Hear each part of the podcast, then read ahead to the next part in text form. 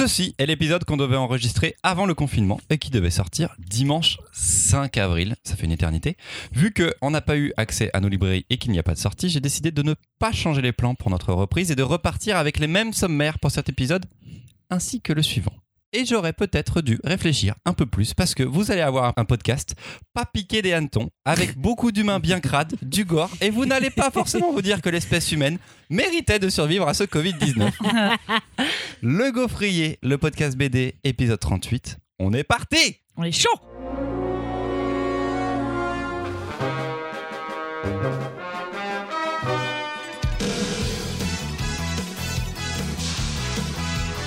Et les chroniqueurs sont toujours les mêmes, c'est Marion, Louise et Mimoun. Et Bonjour. salut On va vous parler de trois albums en discuter entre nous. Il est fort possible que je n'ai pas réussi à mettre des extraits des BD sur Instagram, Facebook et Twitter parce que je n'ai rien glandé du confinement.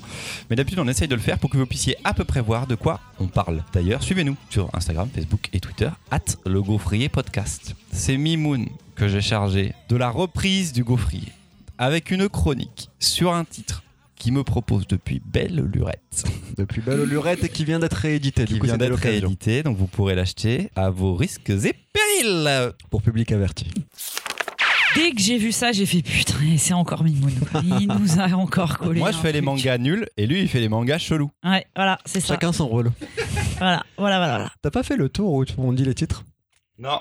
Pas Parce que j'ai très mal préparé cet épisode. Ok, pas de souci. Je veux pas décontenancer de nouveaux auditeurs. hein. ah oui, ça s'appelle Fraction du coup. À l'heure où l'imposture Stéphane Bourgoin fait la une, j'ai décidé de surfer sur l'actualité et de vous parler serial killer et arnaqueur en vous présentant ce recueil de cinq histoires dont la pièce maîtresse est sans aucun doute Fraction, le récit éponyme. Cette histoire fait à elle seule 130 pages et est elle-même composée de deux parties qui s'entrechassent intitulées Le tronçonneur et le mangaka. Dans la partie dite le tronçonneur, on découvre les agissements d'un serial killer qui chaque mois découpe une femme en deux ce qui lui demande beaucoup de temps pour préparer son coup, trouver la bonne victime, récupérer et récupérer autant physiquement que mentalement.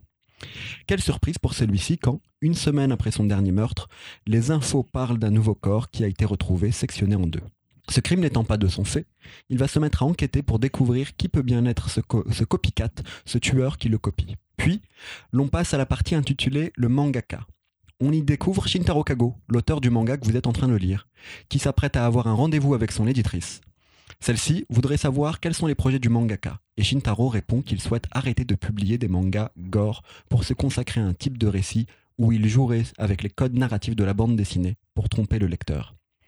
Intrigué, l'éditrice va demander à Kago des exemples, et celui-ci s'exécute, en illustrant la manière dont il compte s'amuser de vous, pauvre lecteur. Et le pire, c'est que l'auteur a beau tout vous expliquer, vous allez quand même vous faire avoir, et vous ne le comprendrez qu'en arrivant aux dernières pages de cette histoire à la narration sophistico, sophistiquée Sophistico, Ah. Satanico, Faustistico. Astico. et au graphisme gore.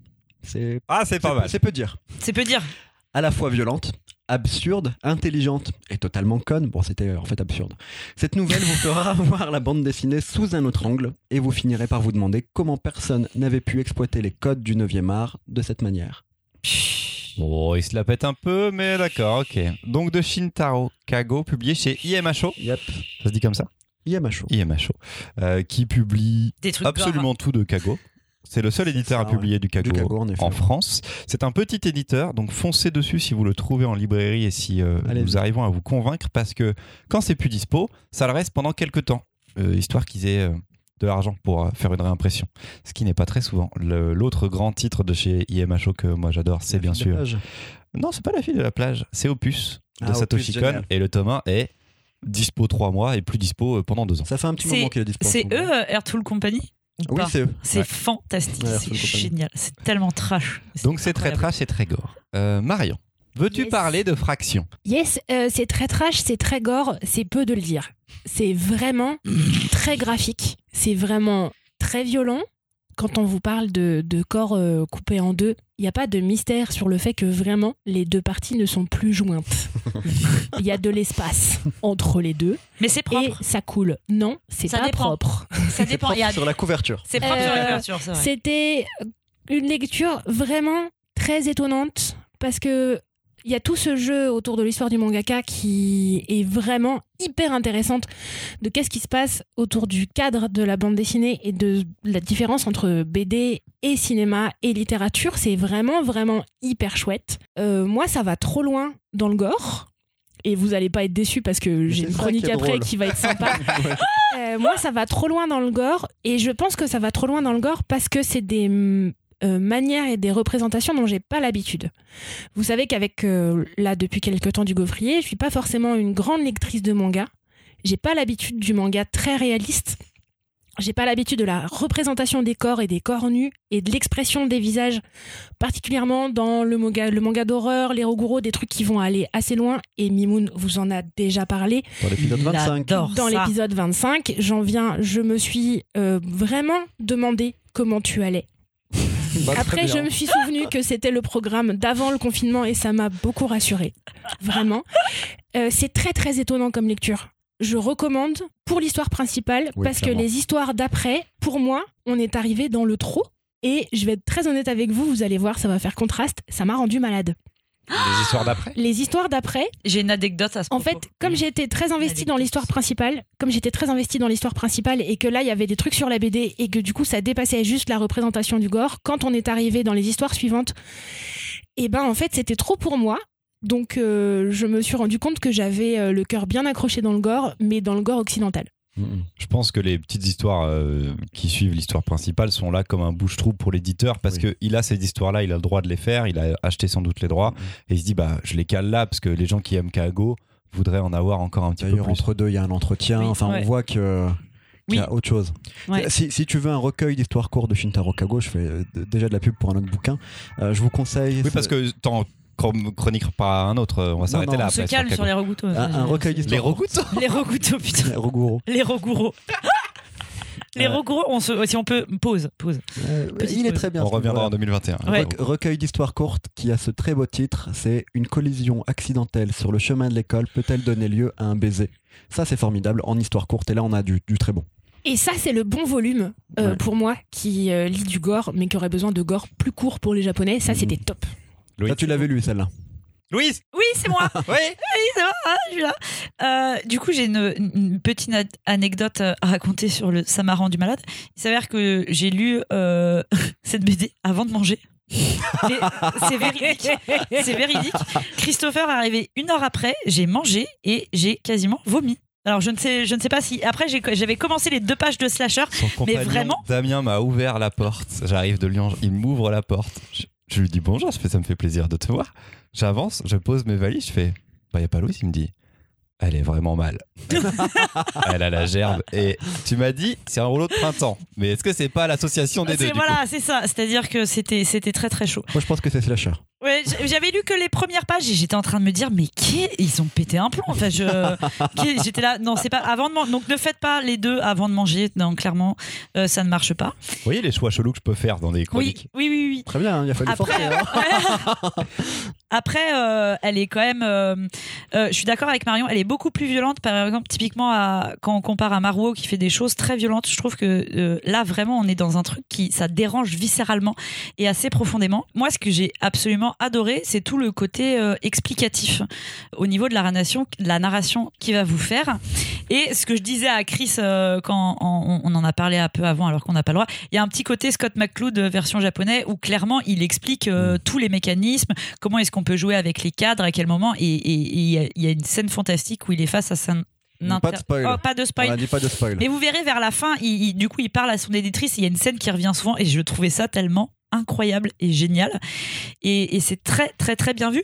En plus, moi, je pense que ça a fait un double écho euh, par rapport. Il a une référence qui revient souvent, qui est euh, le film Frix, la monstrueuse parade, qui est un film incroyable que euh, mes parents m'ont fait voir, voir beaucoup trop tôt parce que ouais, ils m'ont fait voir.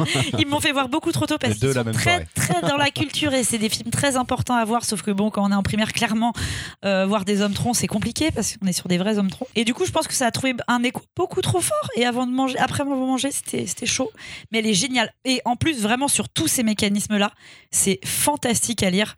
Et euh, jamais on vous a expliqué aussi bien, je trouve. Justement ces systèmes narratifs, c'est vraiment intelligent. Jamais un japonais. Les japonais jouent Oui. très peu avec ces codes-là. Oui. En, en France ou En France, oui. en, en- Bah, en bon, américain, voilà. il y en a beaucoup qui jouent avec ça Ouais. quand même un petit peu, qui osent Oui, mais changer le c'est format. ouais, mais c'est c'est chouette du coup. C'est euh, très bien. Après les histoires d'après, bah voilà, c'est des petites histoires euh, à picorer qui qui ont pas la saveur effectivement de la pas. première. Bon, à t'écouter, du coup, ça t'a fait vomir, mais t'es contente. Elle s'est fait vomir après. hein. Je me suis fait Elle vomir. s'est vraiment fait vomir. J'étais mal.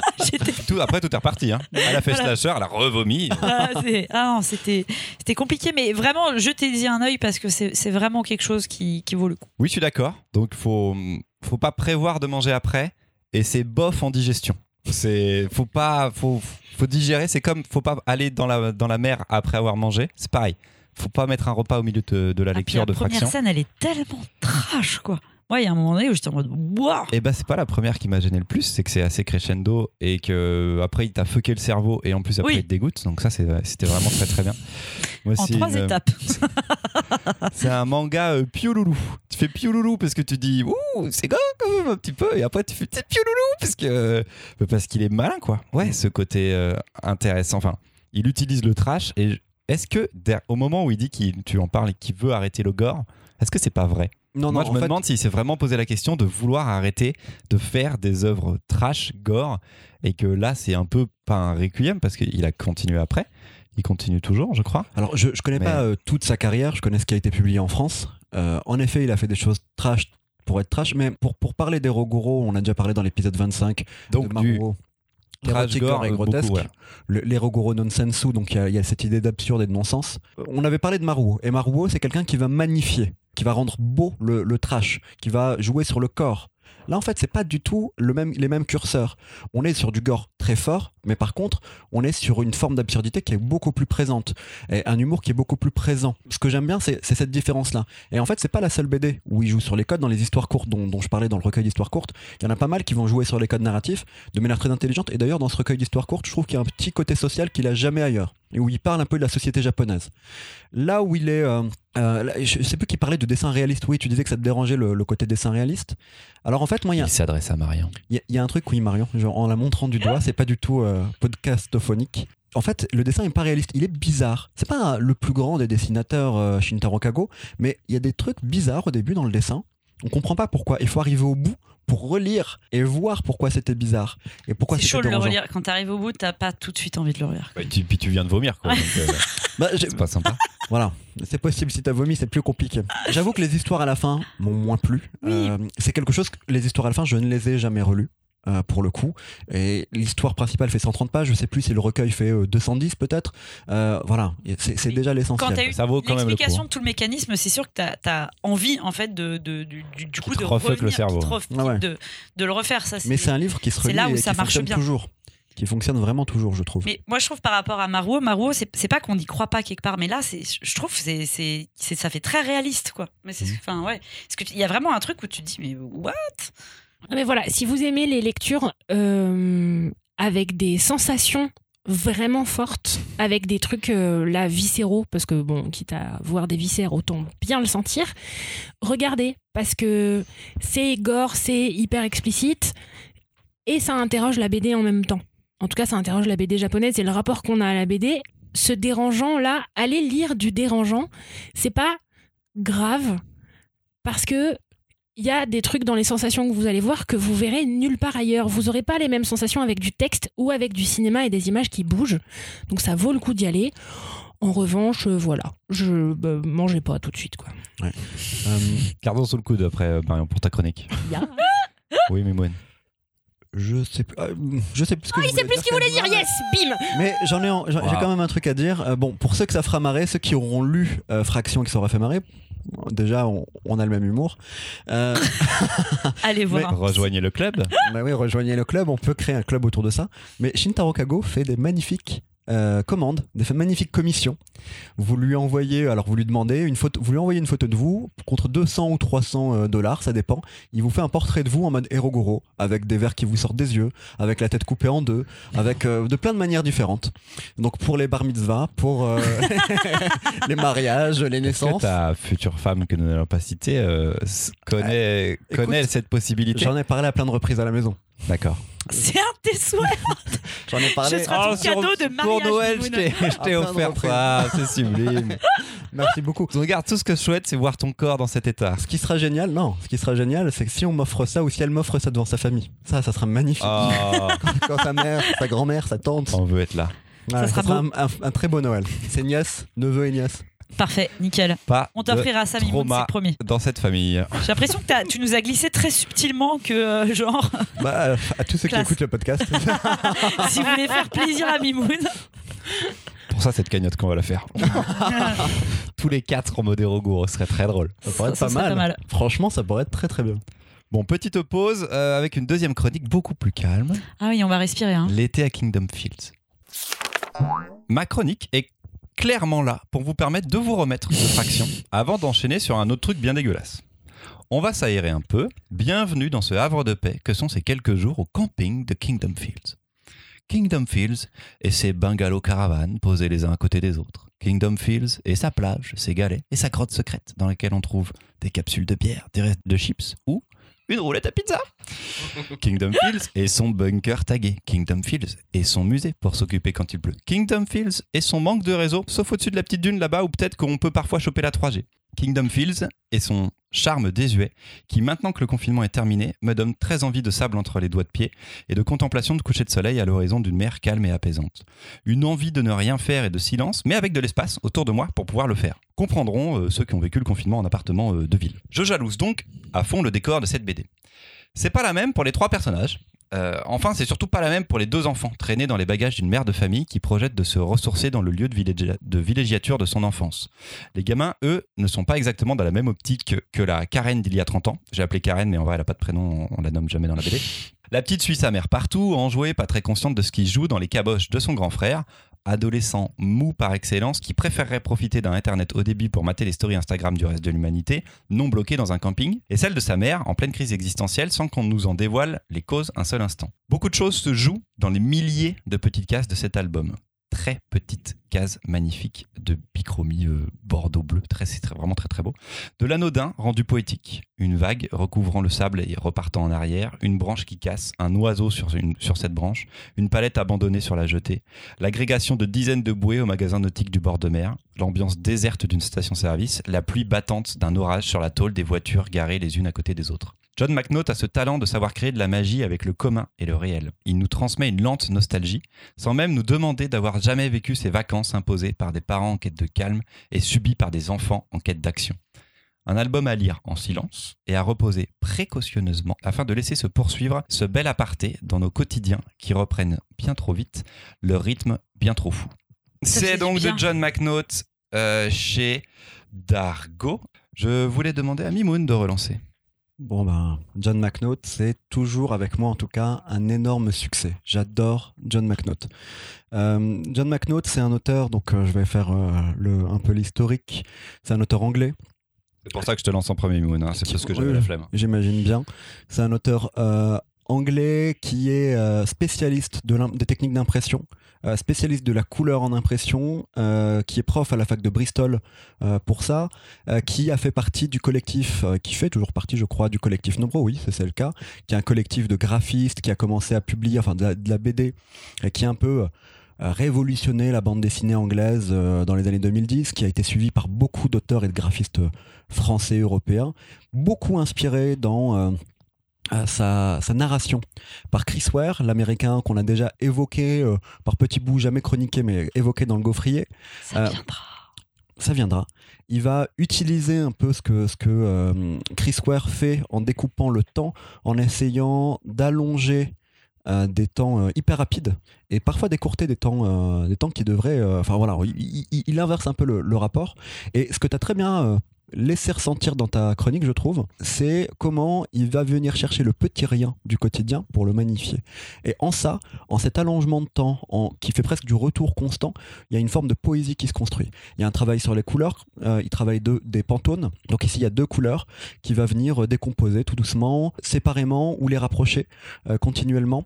Moi, j'aime beaucoup son travail. Euh, J'ai cru comprendre qu'il avait vécu sur une île, sûrement les Malouines, euh, ça. à une époque. Euh, les, ses premières BD, il y avait euh, enfin Dimanche d'abord, Peeble Island, parlait de l'ennui dans les petites îles anglaises. C'est- l'impression que ça laissait. Et c'était très beau avec ce petit trait hyper précautionneux, mais tout est bien construit. Il avait fait Automne aussi, que- qui a reçu un prix Angoulême en 2013, euh, où on voyait deux personnages qui voyaient d'ailleurs la, la poésie ailleurs. Ici, ce que j'ai beaucoup aimé, donc dans ce retour aux vacances, la mère a des attentes. Alors on comprend qu'il s'est passé quelque chose dans sa vie, que ça va pas très bien. Elle a des attentes. Elle veut se ressourcer, redécouvrir les vacances telles qu'elle les a vécues à une époque. Ses enfants, euh, bah, elle les traîne avec eux en espérant qu'ils auront le même regard sur ce lieu de vacances qu'elle à cette époque. Mais déjà, elle va être confrontée au fantasme du passé. Mais alors son ado, bah, c'est un ado. euh, à la fois, il veut rien faire. En même temps, il regarde les gens qui discutent ensemble de loin, les filles, les garçons, et il voudrait être intégré. Mais comme tout le monde en vacances, c'est pas toujours facile de le faire. Et j'aime aussi beaucoup le regard de la gamine qui, elle, va trouver la poésie dans le rien.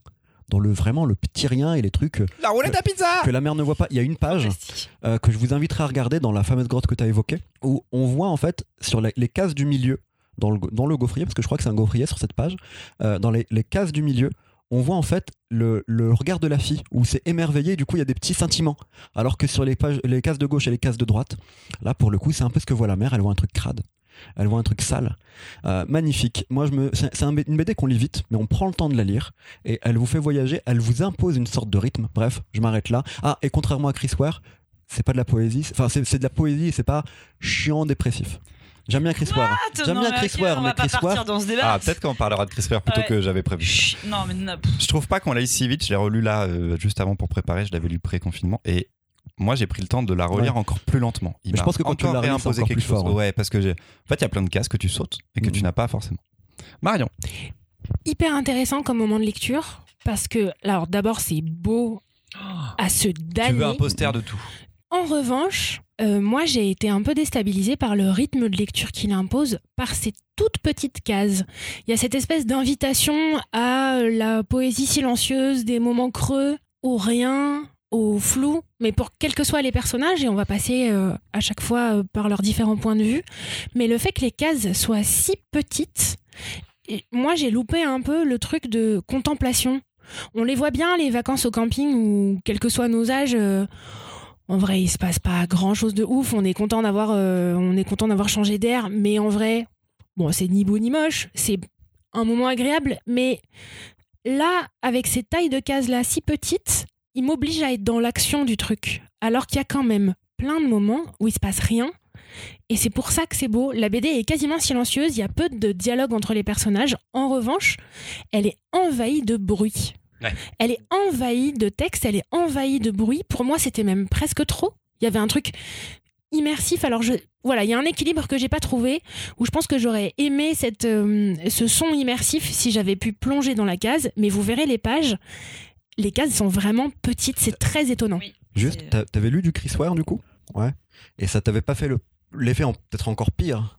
Si, on en reparlera. Ok, on en Oh reparlera. là là Ah, mais en fait, personne n'aime Chris. Putain, Non, mais Chris Ware au prochain épisode. M'en fous. Alors que je suis sûre que j'ai déjà proposé 800 fois. Putain, c'est Non, j'attends la nouveauté. Je l'ai trouvé très très très chouette. Moi, c'était la première fois euh, que je l'en lisais. Contrairement à vous, moi, je l'ai trouvé, euh, elle, elle- je l'ai trouvé très triste quelque part cette BD. Bien sûr. Euh, vraiment, parce que euh, je trouve que hormis effectivement la petite fille, alors c'est rigolo parce que moi j'avais l'impression que c'était vraiment moi la petite fille parce qu'il y a tellement de moments où euh, avec sa collection de coquillages quand elle jette ses frites, genre ne jette pas tes frites, mais vraiment il y avait des trucs où j'avais l'impression que c'était moi, euh, moi en vacances et du coup c'était assez C'est toi. assez fou. Dans la vie, Louise a 4 ans et demi au quotidien, il faut que vous le sachiez, c'est tout. Et, et du coup, le, le, le, le moment où elle se rend compte que cet endroit, au final, il est, il est un peu pourri. Et c'est pas très beau et ça n'a rien à voir avec La mère, ses souvenirs. la ouais, fille, la mère. ouais. Et ça n'a rien à voir avec ses souvenirs. Et le moment où elle va voir, alors c'est sa mère ou sa tante, sa grande tante, sa tante, sa grande, sa tante. C'est- C'est vraiment dur en fait à lire. Et j'ai adoré ce moment où ils sont euh, au musée et il y a juste une case où euh, l'ado il se rend compte que l'attraction marche pas, que le bouton est cassé. Et j'avais tellement l'impression de me voir moi dans un vieux musée pourri de Bretagne de la chaussette où la seule animation du truc, bah, en fait, elle est pétée et ça marche plus. Il y a quelque chose de qui, qui est vraiment, vraiment, vraiment bien fichu, mais, mais c'est triste. Vraiment, moi j'ai C'est trouvé triste ça. pour ouais. la mère. La petite arrive à trouver du bonheur. Ah bah oui, la, partout. la, la, la Et petite. euh, pour l'ado, je trouve pas que ce soit si Non, triste. Non, mais au final, moi, pour moi, ce qui ressort de l'album, C'est de la tristesse. ouais, c'est quand même quelque chose d'assez triste. C'est comme si, pour elle, du coup, il y a vraiment quelque chose qui est. Tu vois, je suis pas sûre qu'il y retourne. C'est même Non, je pense pas. Mais Et la en petite est peut-être déjà en train de Oui, se construire. voilà. euh, Oui, oui. donc je trouve ça Mais beau. vraiment. Et le garçon, pour moi, passe un meilleur séjour que ce qu'il pensait. Au départ, Oui. ouais. Au dé- Ouais, que oui, oui, pensait clairement. au départ. S'il avait pu rester plus longtemps, peut-être qu'il aurait Ouais. parlé à des gens, sympathisé un peu plus et qu'il aurait pu kiffer euh, un peu Mais plus. euh. Puis cette notion de temps qui s'écoule, c'est. c'est- Non, c'est sublime. Elle est vraiment. euh, C'est c'est chouette. Moi, je veux lire les autres, du coup. Ouais, mais c'est tout dispo chez Dargo. C'était publié d'abord chez Nobro, qui a une branche française, euh, voilà, qui traduisait. Et euh, tout a été récupéré chez Dargo. Moi, je trouve ça étonnant de le voir chez Dargo, par exemple. Je- Dargo reste un grand éditeur, mais il y a des petits projets qui existent, ou en tout cas vraiment une- des collections d'auteurs. Et je trouve ça super chouette que ça puisse exister dans la maison de, je sais pas, de ces 13, les vieux fourneaux ou plein d'autres choses comme ça. Euh, C'est des petits, c'est des petits tirages, je pense quoi. C'est pas non plus la Je pense qu'il s'entend bien avec son éditeur et ça lui donne envie de revenir. En tout cas, c'était une belle pause au milieu de tous ces boyaux. C'est ça. Ah, allez, on y retourne. Alors, Marion, troisième chronique. C'est Slasher. Et salut, euh, la poésie c'est fini.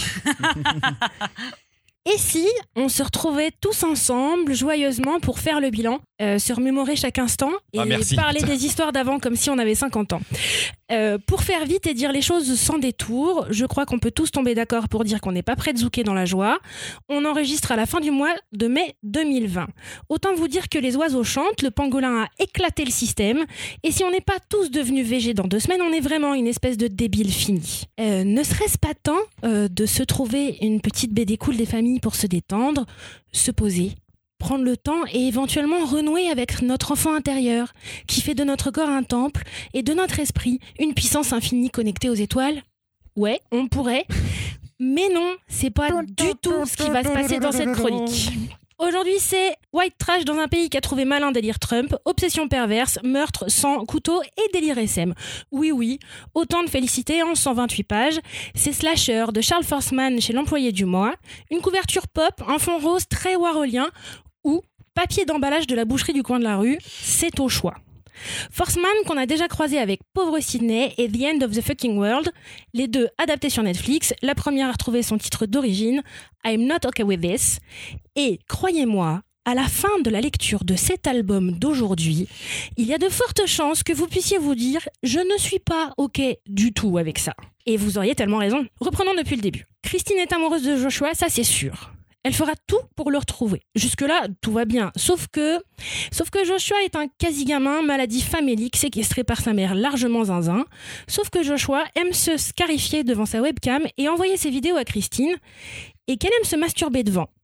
Sauf que Christine ne jouit que quand elle voit du sang, sauf que la vie de Christine part à volo, son père est mort, sa mère alcoolique, son chef a dépassé la limite du lourdingue pour devenir un harceleur et abuse de son pouvoir, et les obsessions de Christine ont largement dépassé la sphère du kink SM un peu chelou. Alors, quitte à ce que tout s'écroule, autant passer à l'acte. J'ai peut-être omis de vous préciser que la couverture est bien sur fond rose, mais c'est surtout le portrait d'une personne portant un masque en cuir à fermeture éclair à la place de la bouche et des yeux. Oui, oui, l'ambiance est posée. Ce road trip est très très étonnant, porté par une urgence, une fuite en avant pour aller droit dans le mur.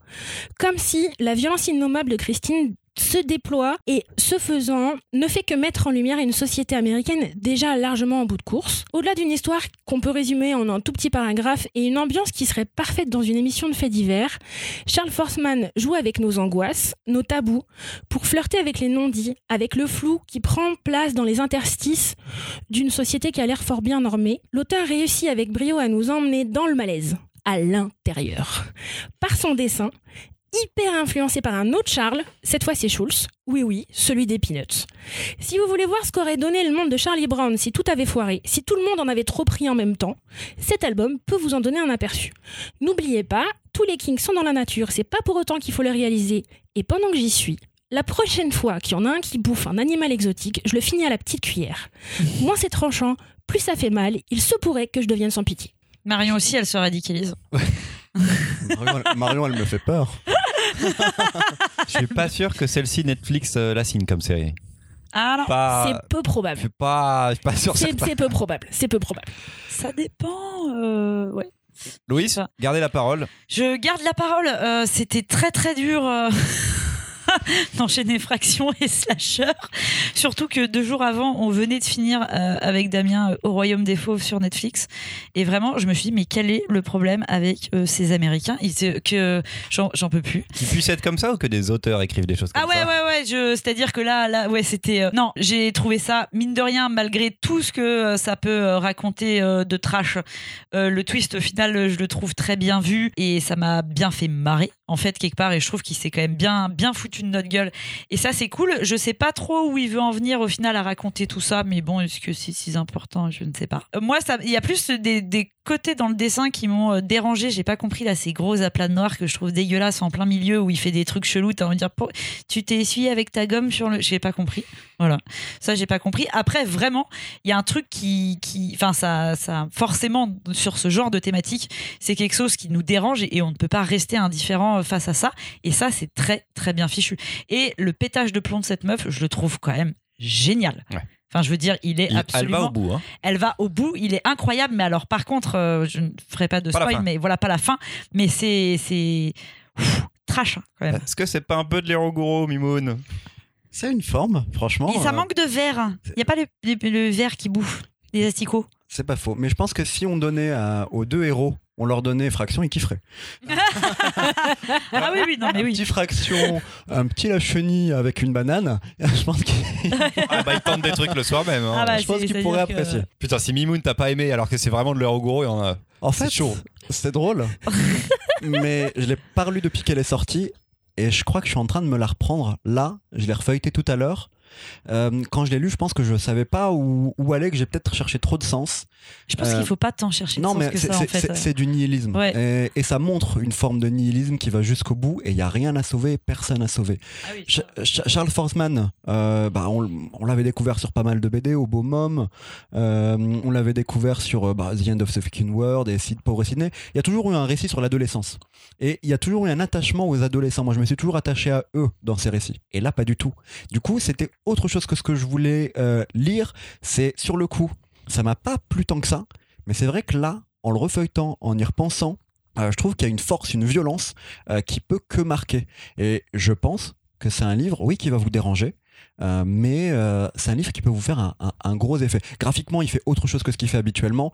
Là où dans Pauvre Sydney, bah, pour le coup, tu parlais de, de, de- de références qu'il peut avoir, d'auteurs qu'il peut apprécier, euh, de Schulz. On le sentait dans Pauvre Sydney. Là, il fait un truc crade, il fait un truc bizarre, comme si il voulait que ça nous répugne, et ça marche. Bravo. Ah, le ça format, marche- ça le marche format est différent aussi par Ouais. rapport à Pauvre Sydney. Ce qu'il faisait avant, qui était plus carré. Là, on est plus sur un format de page à peu près normal aussi, donc il Et là, permet on- plus de liberté. On dirait qu'il a... il a envie de dire à Netflix allez, prenez ça dans votre gueule, adaptez-le. Ah, Mais il n'y a, pas- vrai, ça. y a pas du Ouais. tout d'histoire d'adolescent, hor- hormis le jeune, puisqu'elle est, beaucoup, elle est plus vieille. Moi, je, l'ai- je la vois beaucoup plus Bah. vieille que lui, je sais pas pourquoi. Il y aurait pu avoir. Je la un vois truc- jeune trentenaire, elle.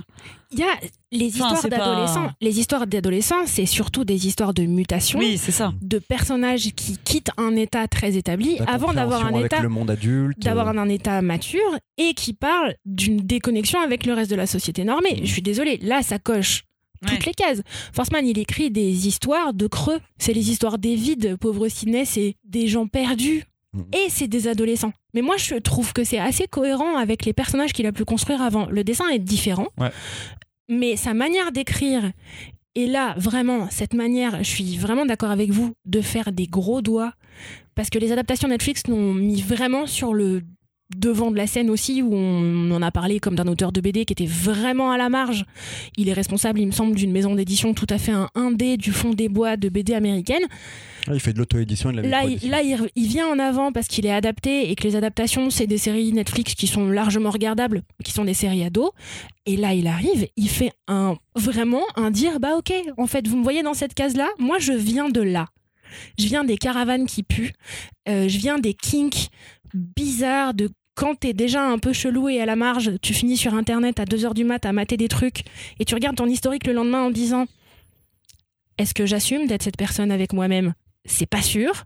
Et il en fait un récit. Il n'y a pas grand-chose à chercher. Il n'y a pas grand-chose à chercher que il y a des gens avec des vies de merde qui passent leur vie entière à fantasmer comment en sortir et c'est souvent par de la violence et par des actes vraiment absurdes. Dans cette histoire-ci, les personnages, ils le font. C'est gore. C'est incroyablement gore. La violence, elle est omniprésente, elle n'est pas cachée, elle sort de tous les ports. Oui. On la- ils la subissent, ils vont la redonner. Euh, enfin, elle va la redonner. Elle la, elle la redistribue bien. Ouais. c'est Elle est, c'est- elle est pas c'est mal, vraiment hein. dans un cercle vertueux de redistribution de la Ouais, violence. voilà, hein. Je vous avais prévenu, elle mon corps est- est un temple et mon esprit a appris Mais à c'est se une belle connecter aux histoire étoiles. d'amour. Euh, je la mettrais presque, Ah pre- presque au niveau de la chenille pour euh, l'histoire d'amour, les meilleures histoires d'amour du monde. Je vais vous donner un peu des coulisses euh, du gaufrier, très liées à ce, qu'on, ce dont on a parlé il y a deux semaines. Marion m'a gonflé pour pouvoir parler de ce titre, mais genre vraiment au point de ne me proposer plus que ce titre en mode je ne parlerai que de ça, Christopher. Voilà. Sache, je le dis devant témoin, Marion, et vous, ça compte aussi pour vous, Louise et Mimou. Je n'accepte plus Cette dictature, la cette méthode. Cette méthode ne fonctionnera plus. Vous me donnez un titre, vous n'êtes pas là au prochain épisode. Vous êtes sur le banc. On- Je vous mets sur la touche. On ne va faire que ça, ça sera la dictature du prolétariat. On va changer les choses, les On règles. prévenu, vous avez déjà entendu la FAQ. D'ailleurs, si vous l'avez pas entendu, on est hyper euh, sensible, on dévoile euh, nos nous-mêmes, nos fonctionnements et à quel point on s'aime. C'est terminé. Néanmoins, euh, on va forcer. hein. Ouais, T'as eu ce que tu voulais, ce sera qu'une fois. Ce serait qu'une fois, Marion. Enfin, sauf, quand, ton sauf joker. quand vous allez faire Mais Capacity avec Mimoun. Ouais, bien joué Marion, parce que pour le coup, euh, ça, ça, enfin, ça arrive régulièrement, de temps en temps, au gaufrier. Euh, ça me fait repenser à une BD auquel j'avais pas repensé, et ça m'a fait Mimoun va l'apprécier. faire une quatrième. Ah non, pardon. J'ai cru Bravo. faire une quatrième chronique. Non, mais en, Elle parle non, de l'employé du mois. Mais en tout cas, il faut quand même aller y jeter un œil parce que enfin, c'est quand même tout à fait étonnant. Quoi. Enfin, ça, se dévore. C'est très bien. Miam, miam. Non, euh, et j'ai adoré aussi, pardon, j'ai pas donné mon avis sur la BD. Je l'ai vraiment lu euh, avant le confinement aussi, et j'en ai pas eu un grand souvenir, euh, peut-être comme Heureusement toi. qu'on Mimoun, n'a pas lu ces BD pendant le confinement parce que. J'aurais ça- été un peu mal, j'aurais été Ouais. très très très mal avec le fait de Je- manger ou Ouais. ça m'aurait créé des choses vraiment bizarres. Donc je suis content de l'avoir fait avant. Non, euh, très bonne BD aussi, dessin plus construit que ce qu'il faisait avant, mais en même temps plein de défauts quand même. Et je pense qu'il assume totalement ça et que ça lui va très bien. Euh, et c'est une petite descente aux enfers, comment on appelle ça? Ah, est plus que, plus que sale, quoi. Je suis encore plus sale que euh, ton truc là. Louise, lequel? Ouais. Le moi fat truc euh, euh, L'autre. euh, chez euh, ils en sont au tome 3 chez putain chez Delcourt euh, noir et blanc euh, Ah, d'accord. Voilà Euh, ouais très David bien Lafemme. David Lafemme. Ah oui, très bien. c'est encore vrai. plus Ah trash oui. que Stray Boulette moi, Ouais, je mais c'est graphiquement plus trash. Stray Bullets, Oui. dans la folie, je les trouve plus forts. Je suis désolée, je me rends compte que j'ai oublié de le faire en début de chronique et j'aurais dû le faire en début de chronique. elle aurait dû me faire un On pensera à le faire sur les réseaux sociaux. Personne ne fait de bisous. Sur cette bande dessinée, au lieu- euh, toute blague à part, il y a plusieurs trigger warnings et il faut qu'on vous les dise avant de commencer. C'est un message de prévention. Il y a certain- un certain nombre de thématiques dont je vous ai parlé rapidement dans la chronique, mais qui sont importantes. Nous, on est très attachés au fait de vous donner envie de lire des livres, mais on est très attachés aussi au fait de, que vous fassiez attention à vous. Donc, les thématiques abordées dans cette BD et sous-jacentes ou explicites, c'est aussi le rapport à la pornographie, à la maladie mentale, à la dysmorphie. Faites attention à vous. Si vous vous rendez compte à la première page que ça ne vous convient pas maintenant, vous la lirez plus tard jamais. Par contre, grave. si vous êtes vraiment très excité par les hommes troncs, lisez Fraction, hein, c'est c'est bon. c'est pas de, pas de problème. Voilà, c'est tout. C'était mon moment pas drôle. c'est pas pour les plus petits Non. Hein voilà bon Non, c'est comme les, les cadeaux de 14 ans, Mimou de tu bar mitzvah des oublies- enfants, faut plutôt tu oublier. oublies cet épisode si tu as 14 ans ce n'est pas pour toi Et c'est la fin de cet épisode du Gaufrier. Oh non, c'était tellement bien. Mais ça fait plaisir. Encore une BD. Ouais, mais vous. On va faire. encore une BD trash oh. J'essaye de reprendre les bonnes habitudes en vous remerciant de nous avoir écoutés jusqu'au Oui, bout. merci C'est pour ceux qui sont encore là. N'oubliez pas que vous pouvez nous aider en parlant de nous à vos amis. Euh, fans de BD ou non, on est, euh, on n'a jamais euh, trop d'auditeurs. Vous pouvez surtout nous aider en nous gratifiant de 5 étoiles sur iTunes. En tout cas, même 0 étoile apparemment c'est bien. Mettez des étoiles sur iTunes. Mettez un commentaire. Parlez. Faites-nous vivre sur iTunes. Euh, Il paraît- Défoncez-nous. Il paraît que le monde d'après, c'est va pas changer du monde d'avant. Parlez de nous, comme vous voulez, mais parlez. Merci Marion, Louise et Mimoun d'être là dans le monde d'après. On se retrouve dans deux semaines pour trois nouvelles chroniques. Salut À plus. Et salut Ah oui non, il y aura peut-être pas Marion la semaine prochaine. Enfin dans, dans deux semaines. on sait pas parce que Surprise peut-être que voilà